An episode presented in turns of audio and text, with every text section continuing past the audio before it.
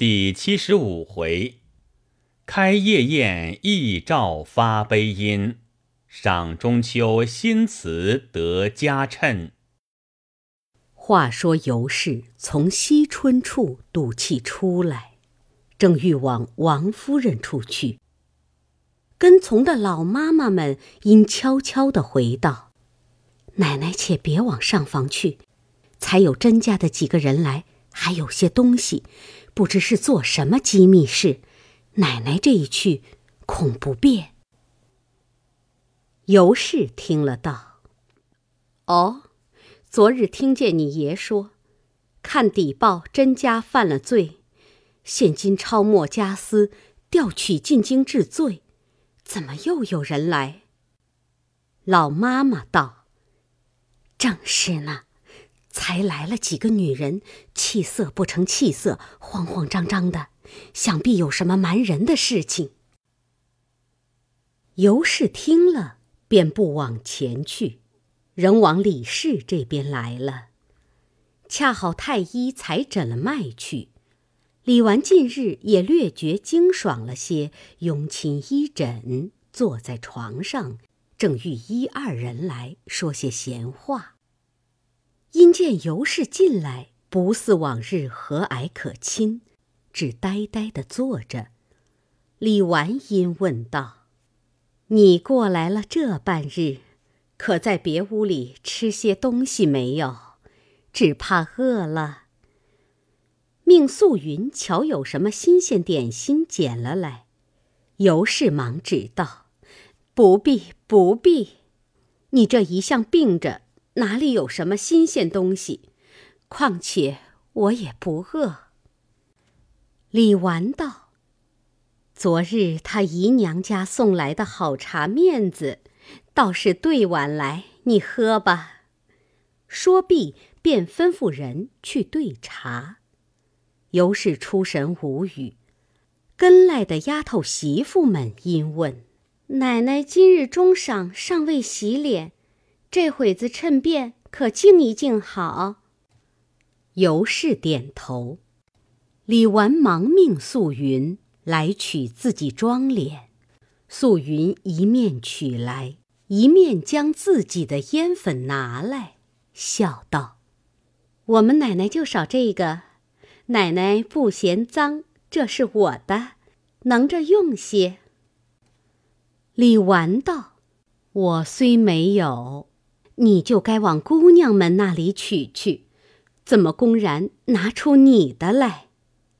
幸而是他，若是别人，岂不恼呢？尤氏笑道：“这又何妨？自来我凡过来，谁的没使过？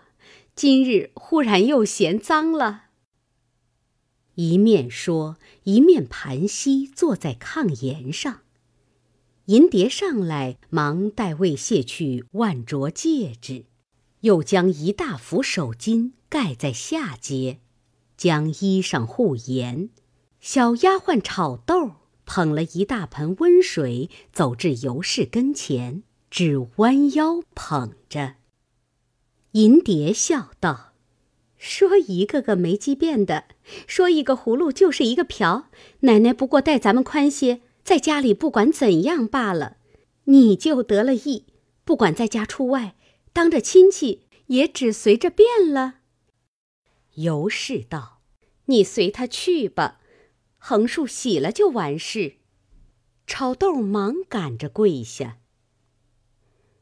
尤氏笑道：“我们家上下大小的人，只会讲外面假里假体面，究竟做出来的事。”都够使了。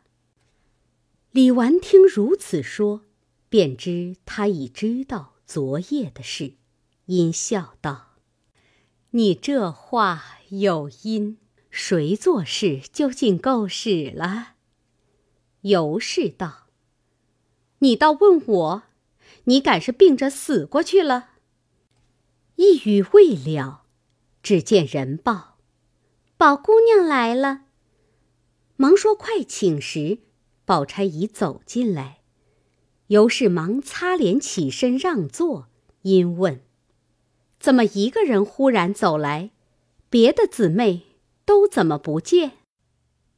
宝钗道：“正是我也没有见他们，只因今日我们奶奶身上不自在，家里两个女人也都因时症未起炕，别的靠不得。我今儿要出去伴着老人家夜里作伴儿，要去回老太太太太。我想，又不是什么大事，且不用提。”等好了，我横竖进来的，所以来告诉大嫂子一声。李纨听说，只看着尤氏笑，尤氏也只看着李纨笑。一时尤氏灌目已毕，大家吃面茶。李纨阴笑道：“既这样，且打发人去请姨娘的安。”问是何病，我也病着，不能亲自来的。好妹妹，你去只管去，我自打发人去到你那里去看屋子。你好歹住一两天，还进来，别叫我落不是。宝钗笑道：“落什么不是呢？这也是通共常情。你又不曾卖放了贼。”依我的主意，也不必添人过去，竟把云丫头请了来，你和她住一两日，岂不省事？尤氏道：“可是史大妹妹往哪里去了？”宝钗道：“我才打发他们找你们探丫头去了，叫她同到这里来，我也明白告诉她。”正说着，果然报，云姑娘和三姑娘来了。大家让座已毕，宝钗便说要出去一事。探春道：“很好，不但姨妈好了还来的，就便好了不来也使得。”尤氏笑道：“哟，这话奇怪，怎么撵起亲戚来了？”探春冷笑道：“ 正是呢，有叫人撵的，不如我先撵。亲戚们好，也不再必要死住着才好。咱们倒是一家子亲骨肉呢，一个个不像乌眼鸡似的，恨不得你吃了我，我吃了你。”尤氏忙笑道：“呵呵。”我今儿是哪里来的晦气，偏都碰着你姊妹们的气头上了。探春道：“谁叫你赶热灶来了？”因问：“谁又得罪了你呢？”因又寻思道：“西丫头不犯罗造你，却是谁呢？”尤氏只含糊答应。探春知他未事，不肯多言，阴笑道：“你别装老实了，除了朝廷治罪，没有砍头的，你不必畏头畏尾。实告诉你吧，我昨日把王善保家的那老婆子打了，我还顶着个罪呢。不过背地里说我些闲话，难道也还打我一顿不成？”宝钗忙问：“因何又打他？”探春悉把昨夜怎的抄检，怎的打他，一一说了出来。尤氏见探春已经说了出来，便把惜春方才之事也说了出来。探春道：“这是他的癖性，姑借太过，我们再拗不过他的。”又告诉他们说：“今日一早不见动静，打听凤辣子又病了，我就打发我妈妈出去打听王善保家的是怎样，回来告诉我说，王善保家的挨了一顿打，大太太趁着他多事。”尤氏李纨道：“这倒也是正理。”探春冷笑道。呵 呵这种演示谁不会做？且再瞧就是了。”尤氏、李纨皆莫无所答，一时顾着前头用饭。湘云和宝钗回房打点衣衫，不在话下。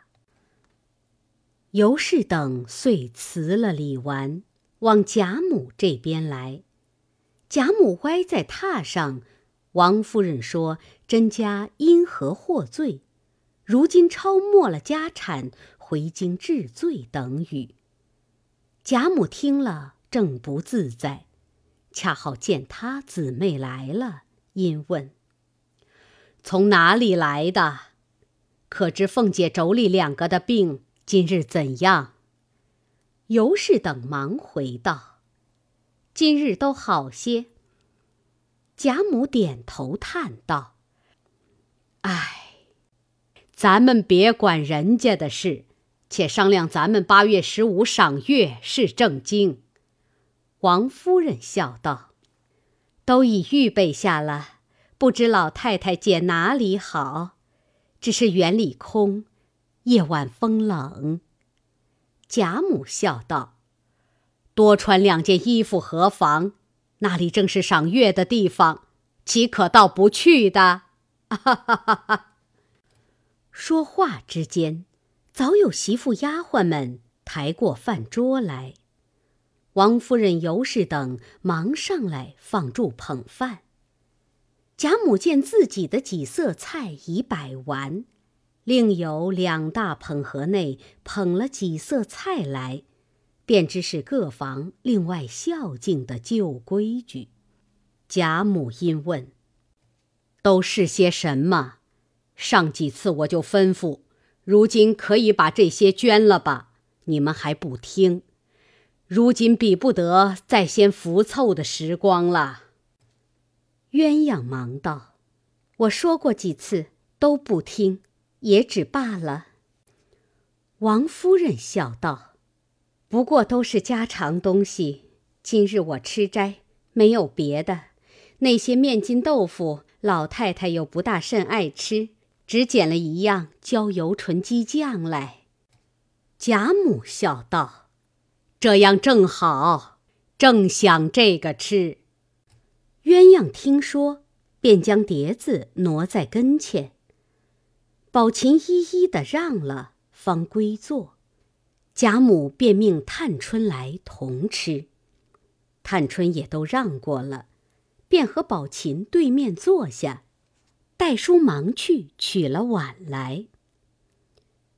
鸳鸯又指那几样菜道：“这两样看不出是什么东西来，大老爷送来的。这一碗是鸡髓笋，是外头老爷送上来的。”一面说，一面就只将这碗笋送至桌上。贾母略尝了两点，便命。将那两样着人送回去，就说我吃了，以后不必天天送。我想吃，自然来要。媳妇们答应着，仍送过去，不在话下。贾母因问：“有稀饭吃些罢了。”尤氏早捧过一碗来，说是红稻米粥。贾母接来吃了半碗，便吩咐：“将这粥送给凤哥吃去。”又指着这一碗笋和这一盘子风烟果子里，给平儿、宝玉两个吃去。那一碗肉给懒小子吃去。又向尤氏道：“我吃了，你就来吃了吧。”尤氏答应着。待贾母漱口洗手毕，贾母便下地和王夫人闲话行时，尤氏告坐。探春、宝琴二人也起来了，笑道：“失陪，失陪。”尤氏笑道：“剩我一个人，大牌桌的不惯。”贾母笑道。哈哈哈！哈鸳鸯琥珀来趁势也吃些，又做了陪客。尤氏笑道：“好，好，好，我正要说呢。”贾母笑道：“哈哈，看着多多的人吃饭最有趣的。”又指银蝶道：“这孩子也好，也来同你主子一块儿来吃。等你们离了我，再立规矩去。”尤氏道：“快过来，不必装假。”贾母负手看着取乐，因见伺候添饭的人手内捧着一碗下人的米饭，尤氏吃的仍是白金米饭。贾母问道：“你怎么昏了？盛这个饭来给你奶奶。”那人道：“老太太的饭完了，今日添了一位姑娘。”所以短了些，鸳鸯道：“如今都是可着头做帽子了，要一点富裕也不能的。”王夫人忙回道：“这一二年旱涝不定，田上的米都不能按数交的，这几样细米更艰难了，所以都可着吃的多少关去，生恐一时短了。”买的不顺口，贾母笑道：“哈哈哈，这正是巧媳妇做不出没米的粥来。”哈哈哈哈哈！众人都笑起来。鸳鸯道：“既这样，你就去把三姑娘的饭拿来添，也是一样。就这样笨。”尤氏笑道：“我这个就够了，也不用取去。”鸳鸯道。你够了，我不会吃的。地下的媳妇们听说，方忙着取去了。一时王夫人也去用饭，这里尤氏直陪贾母说话取笑。到起更的时候，贾母说：“黑了，过去吧。”尤氏方告辞出来。走至大门前，上了车，银蝶坐在车沿上，众媳妇放下帘子来，便带着小丫头们，先直走过那边大门口等着去了。因二府之门相隔，没有一箭之路，每日家常来往，不必定要周备，况天黑夜晚之间，回来的遭数更多。所以老妈妈带着小丫头，只几步便走了过来。两边大门上的人都列在东西街口，早把行人断住。尤氏大车上也不用牲口，只用七八个小厮挽环叶轮，轻轻的便推曳过这边阶梯上来。于是众小厮退过狮子以外。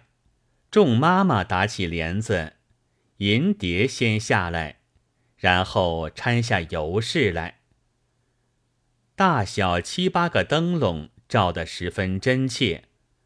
尤氏因见两边狮子下放着四五辆大车，便知喜来复赌之人所乘，遂向银蝶众人道：“你看，坐车的是这样。”骑马的还不知有几个呢，马自然在圈里拴着，咱们看不见，也不知道他娘老子挣下多少钱与他们，这么开心儿。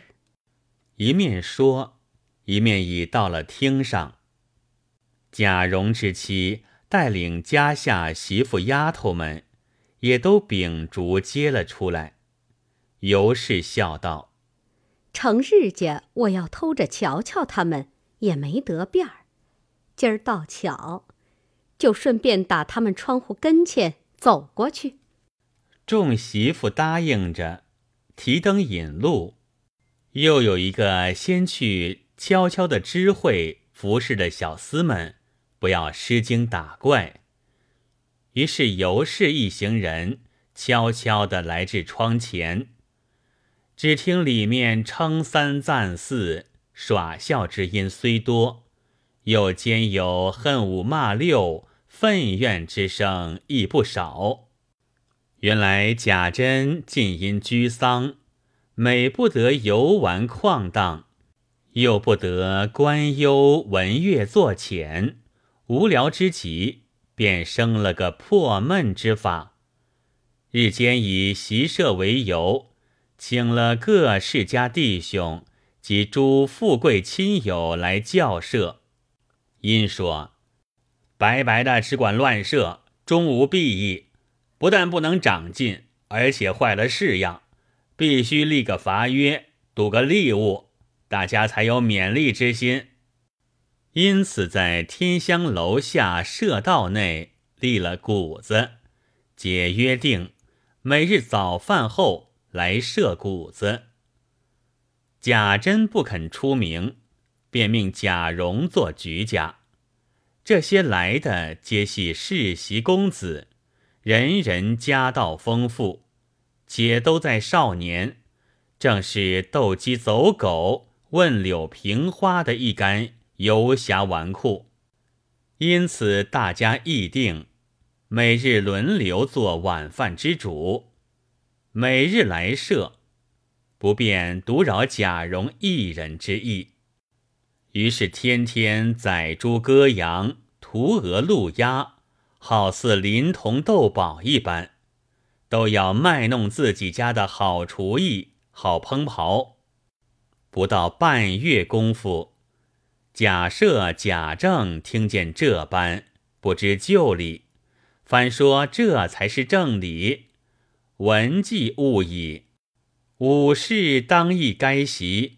况在五印之属，两处遂也命贾环、贾从、宝玉、贾兰等四人于饭后过来，跟着贾珍习射一回，方许回去。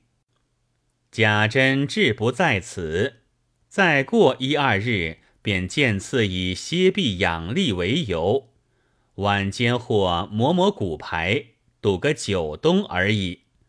日后渐次至前，如今三四月的光景，竟一日一日赌胜于社了。公然斗夜头头，放头开局，夜赌起来，家下人借此各有些进意，巴不得的如此，所以竟成了事了。外人皆不知一字。近日，邢夫人之胞弟邢德全也酷好如此，故也在其中。又有薛蟠，头一个惯喜送钱与人的，见此岂不快乐？这邢德全虽系邢夫人之胞弟，却居心行事大不相同。这个邢德全只知吃酒赌钱。棉花素柳为乐，手中烂漫使钱，待人无二心。好酒者喜之，不饮者则不去亲近。无论上下主仆，皆出自一意，并无贵贱之分，因此都唤他傻大舅。薛蟠是早已出名的呆大爷，今日。二人皆凑在一处，都爱抢新快爽利，便又会了两家，在外间炕上抢新快。别的又有几家在当地下大桌上打工翻，里间又一起斯文些的蘑菇牌打天九。此间服侍的小厮都是十五岁以下的孩子。若成丁的男子到不了这里，故尤氏方前至窗外偷看。其中有两个十六七岁娈童已被奉酒的，都打扮得粉妆玉琢。今日薛蟠又输了一张，正没好气，幸而至第二张完了，算来除翻过来，倒反赢了。心中只是兴头起来。贾珍道：“且打住，吃了东西再来。”因问那两处怎样，里头打天九的也做了账等吃饭，打工番的未清，且不肯吃。于是各不能顾，先摆下一大桌，贾珍陪着吃，命贾蓉落后陪那一起。薛蟠兴头了，便搂着一个娈童吃酒，又命将酒去敬那行傻舅。傻舅叔家没心绪，吃了两碗，便有些醉意，趁着两个娈童，只赶着赢家，不理论输家了。因骂道：“你们这几兔子，就是这样专服上水，天天在一处，谁的恩你们不沾？只不过我这一会子输了几两银子，你们就三六九等了。难道从此以后？”再没有求着我们的事儿了。众人见他带酒，忙说：“很是很是，果然他们风俗不好。”因喝命，快敬酒赔罪。两个娈童都是演旧的局套，忙都跪下奉酒，说：“我们这行人，师傅教的，不论远近厚薄，只看一时有前世就亲近，便是活佛神仙。”便是活佛神仙，一时没了前世了，也不许去理他。有据这个行次，求舅太爷体恤些我们，就过去了。说着，便举着酒俯膝跪下。邢大舅心内虽软了，只还故作怒意不理。众人又劝道：“这孩子是实情话。”老舅是酒惯怜香惜玉的，如何今日反这样起来？若不吃这酒，他两个怎样起来？邢大舅已撑不住了，便说道：“若不是众位说，我再不理。”说着，方接过来一气喝干了，又斟一碗来。这邢大舅便酒勾往事。醉露真情起来，乃拍案对贾珍叹道：“怨不得他们视钱如命，多少仕宦大家出身的，若提起前世二字，连骨肉都不认了。老先生，昨日我和你那边的令伯母赌气，你可知道否？”贾珍道：“不曾听见。”邢大舅叹道。就为钱这件混账东西，厉害厉害！贾珍深知他与邢夫人不睦，每遭邢夫人弃物，搬出怨言，因劝道：“老舅，你也太散漫些，若只管花絮，有多少给老舅花的？”邢大舅道：“老先生，你不知我邢家底里。”我母亲去世时，我尚小，事事不知。他姊妹三个人，只有你令伯母年长出阁，一份家私都是他把持带来。如今二家姐虽也出阁，他家也甚艰窘，三家姐尚在家里，一应用度都是这里陪房王善宝家的掌管。我便来要钱。也非要的是你贾府的，我邢家家私也就够我花了，无奈竟不得到手，所以有冤无处诉。贾珍见他酒后叨叨，恐人听见不雅，连忙用话解劝。外面尤氏等听得十分真切，乃巧向银蝶笑道：“哈。”你听见了，这是北院里大太太的兄弟抱怨他呢。可怜他亲兄弟还是这样说，这就怨不得这些人了。因还要听时，正值打工番者也歇住了，要吃酒。因有一个问道：“方才是谁得罪了老舅？我们竟不曾听明白，且告诉我们评评理。”邢德全见问，便把两个娈童不理输的只敢赢的话说了一遍。这一个年少的纨绔道：“这样说原可恼的，怨不得舅太爷生气。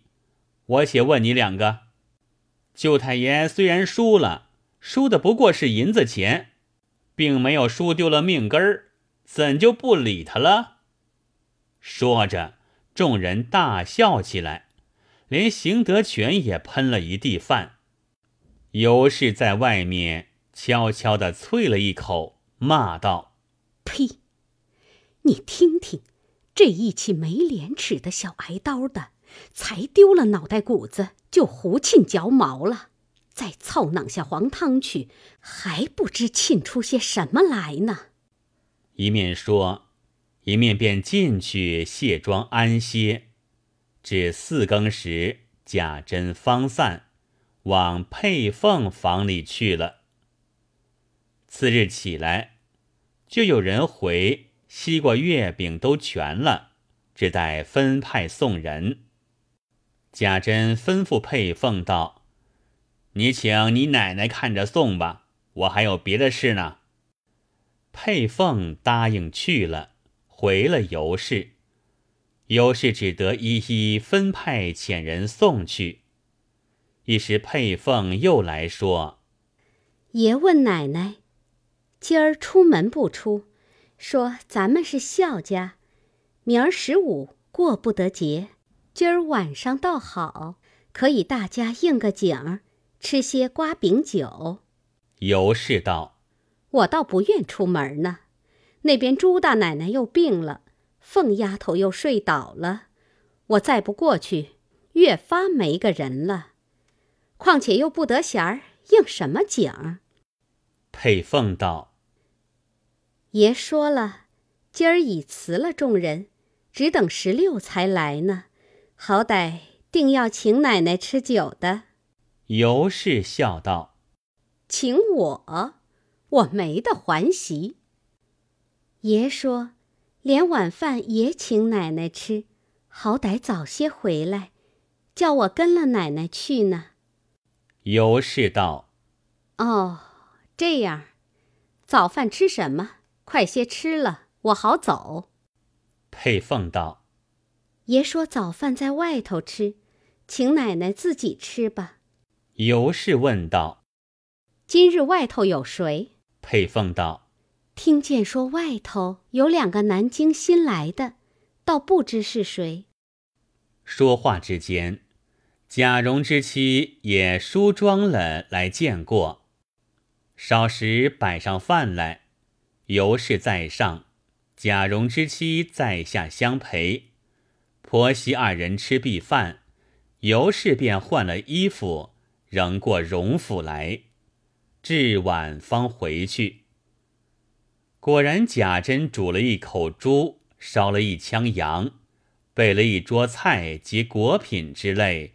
不可生计，就在惠芳园从绿堂中，平开孔雀，入舍芙蓉，带领妻子姬妾，先饭后酒，开怀赏月作乐。讲一更时分，真是风清月朗，上下如银。贾珍因要行令。尤氏便叫佩凤等四个人也都入席，下面一溜坐下，猜眉划拳，饮了一回。贾珍有了几分酒，一发高兴，便命取了一杆紫竹箫来，命佩凤吹箫，闻花唱曲，喉清嗓嫩，真令人破醉魂飞。唱罢，复又行令。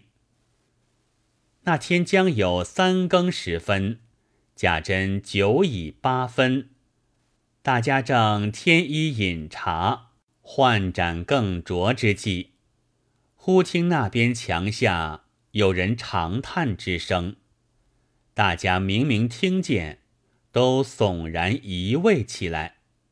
贾珍忙厉声叱咤，问。谁在那里？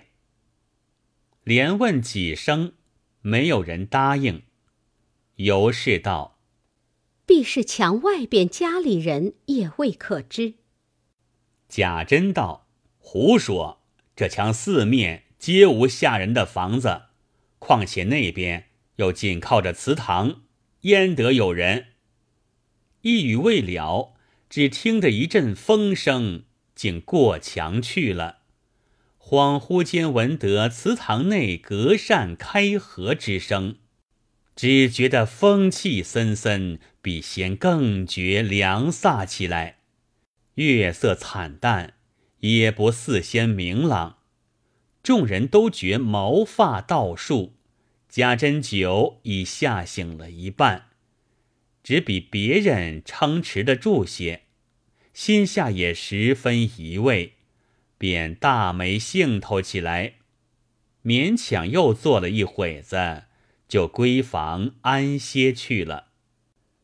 次日一早起来，乃是十五日，带领众子侄开祠堂行朔望之礼，细查祠内，都仍是照旧好好的，并无怪异之迹。贾珍自谓最后自怪，也不提此事。李泌仍闭上门，看着锁进起来。贾珍夫妻至晚饭后，方过荣府来，只见贾赦、贾政都在贾母房内坐着说闲话，与贾母取笑。贾琏、宝玉。贾环、贾兰皆在地下侍立，贾珍来了，都一一见过，说了两句话后，贾母命坐，贾珍方在进门小屋子上告了座，景深侧坐。贾母笑问道：“哈哈哈，这两日你宝兄弟的剑如何了？”贾珍忙起身笑道。大长进了，不但样式好，而且功也长了一个力气。贾母道：“这也够了，且别贪利，仔细弩伤。”贾珍忙答应了几个：“啊，是是是。”贾母又道：“你昨日送来的月饼好，西瓜看着好，打开却也罢了。”贾珍笑道。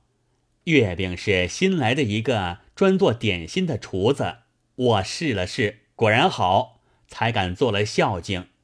西瓜往年都还可以，不知今年怎么就不好了。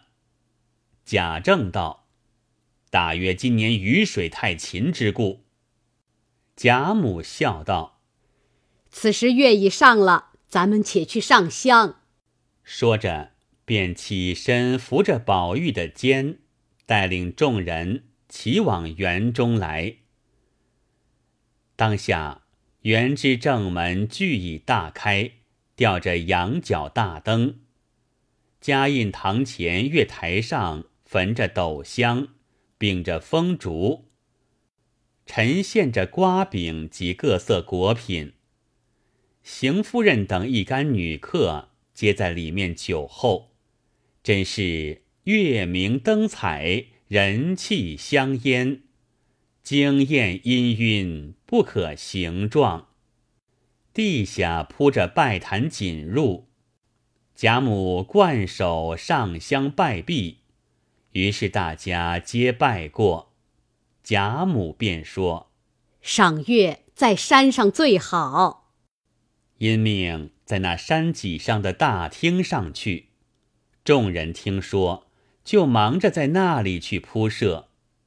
贾母且在嘉印堂中吃茶少些，说些闲话。一时人回，都齐备了。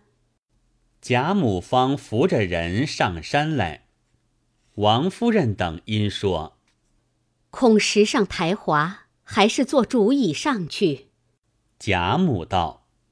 天天有人打扫，况且极平稳的宽路，何必不疏散疏散筋骨？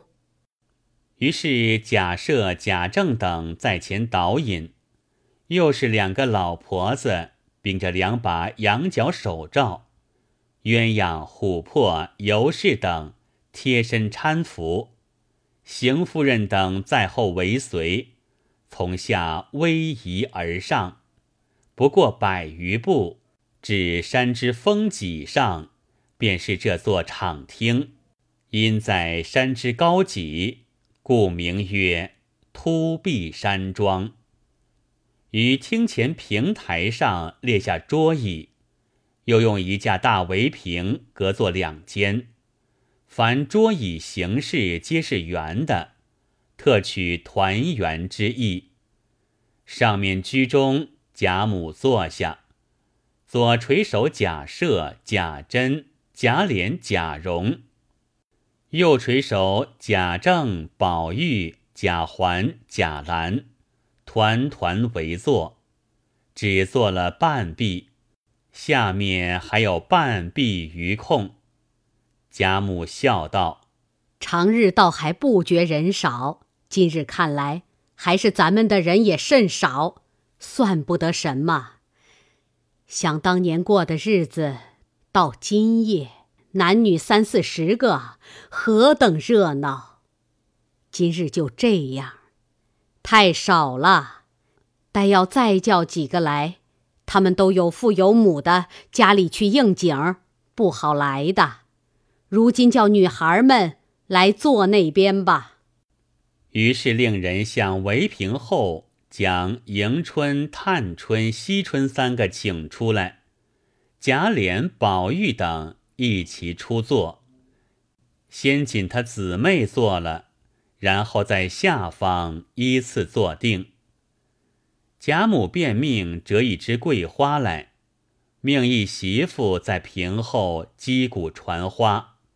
若花到谁手中，饮酒一杯，罚说笑话一个。于是先从贾母起，赐贾赦，一一接过。鼓声两转，恰在贾政手中住了。只得饮了酒，众姊妹弟兄见你悄悄的扯我一下，我暗暗的又捏你一把，都含笑，倒要听是何笑话。贾政见贾母喜悦，只得承欢。方欲说时，贾母又笑道：“哈哈哈哈！若说的不笑了，还要罚。”贾政笑道。只得一个，说来不笑，也只好受罚了。因笑道：“一家子一个人最怕老婆的。”才说了一句，大家都笑了。因从不曾见贾政说过笑话，所以才笑。贾母笑道：“哈哈哈这必是好的。”贾政笑道：“若好。”老太太多吃一杯，贾母笑道：“自然。”贾政又说道：“这个怕老婆的人，从不敢多走一步。偏是那日是八月十五，到街上买东西，便遇见了几个朋友，死活拉到家里去吃酒，不想吃醉了，便在朋友家睡着了。”第二日才醒，后悔不及，只得来家赔罪。他老婆正洗脚，说：“既是这样，你替我舔舔，就饶你。”这男人只得给他舔，未免恶心要吐。他老婆便恼了，要打，说：“你这样轻狂！”吓得他男人忙跪下求说。并不是奶奶的脚脏，只因昨晚吃多了黄酒，又吃了几块月饼馅子，所以今日有些作酸呢。说的贾母与众人都笑了。贾珍忙斟了一杯送与贾母，贾母笑道：“既这样，快叫人去烧酒来，别叫你们受累。”众人又都笑起来。于是又击鼓，便从贾政传起，可巧传至宝玉鼓止。宝玉因贾政在座，自是猝急不安。话偏又在他手内，因想说笑话，倘或说不好了，又说没口才，连一笑话不能说，何况别的，这有不是。若说好了，又说正经的不会，只惯油嘴贫舌，更有不是。不如不说的好。”乃起身辞道：“我不能说笑话，求再现别的罢了。”贾政道：“即这样，献一个‘秋’字，就即景做一首诗。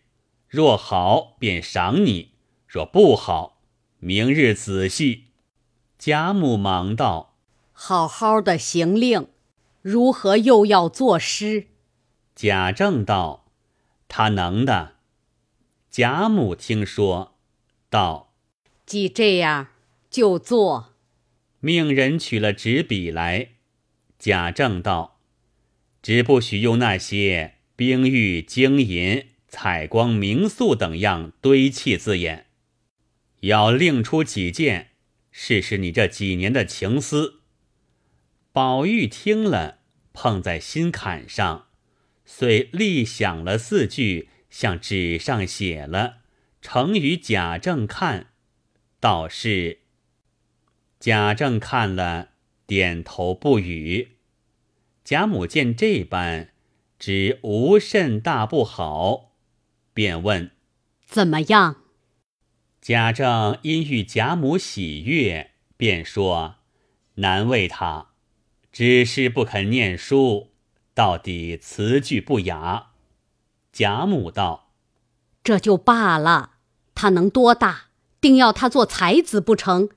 这就该奖励他，以后越发上心了。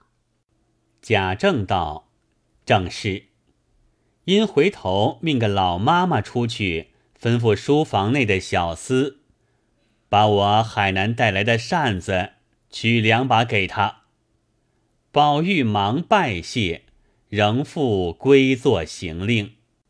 当下贾兰见奖励宝玉，他便出席。也作一首递与贾政看时，写道是：贾政看了喜不自胜，遂并讲与贾母听时，贾母也十分欢喜，也忙令贾政赏他。于是大家归坐，复行起令来。这次在贾赦手内住了，只得吃了酒，说笑话。因说道：“一家子一个儿子最孝顺，偏生母亲病了，各处求医不得，便请了一个针灸的婆子来。这婆子原不知道脉理，只说是心火。如今用针灸之法，针灸针灸就好了。这儿子慌了，便问：心见铁即死，如何针的？”婆子道：“不用针心，只针肋条就是了。”儿子道：“肋条离心甚远，怎么就好？”婆子道：“不妨事，你不知天下父母心偏的多呢。”众人听说，都笑起来。贾母也只得吃半杯酒，半日笑道。我也得这个婆子斟一斟就好了。贾赦听说，便知自己出言冒撞，贾母疑了心，忙起身笑与贾母把盏，以别言解释。贾母亦不好再提，且行起令来。不料这次花却在贾环手里。贾环近日读书稍进，其脾胃中不好物证，也与宝玉一样，故每常也好看些诗词，专好奇鬼仙鬼一格。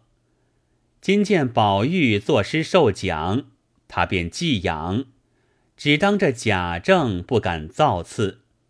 如今可巧花在手中，便也所执笔来。立挥一绝于贾政，贾政看了一绝罕意，只是词句中带着不乐读书之意，遂不悦道：“可见是弟兄了，发言吐气，总属邪派，将来都是不由规矩准绳，一起下流货。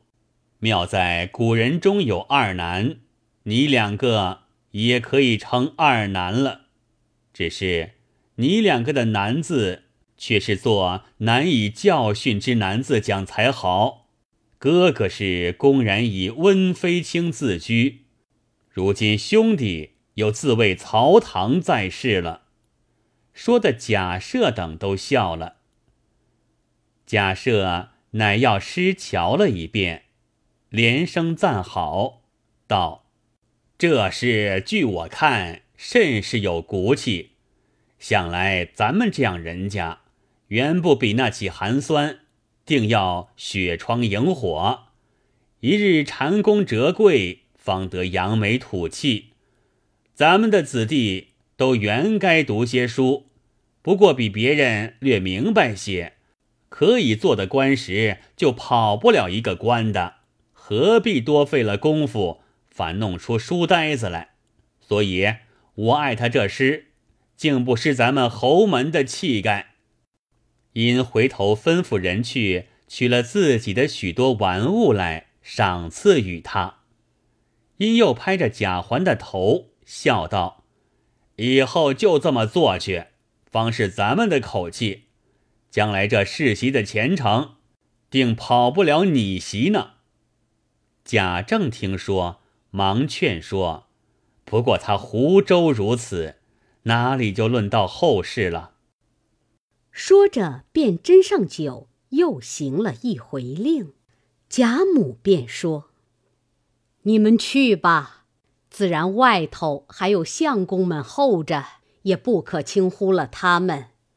况且二更多了，你们散了，再让我和姑娘们多乐一回，好歇着了。贾赦等听了，方止了令，又大家恭敬了一杯酒，方带着子侄们出去了。要知端详，再听下回。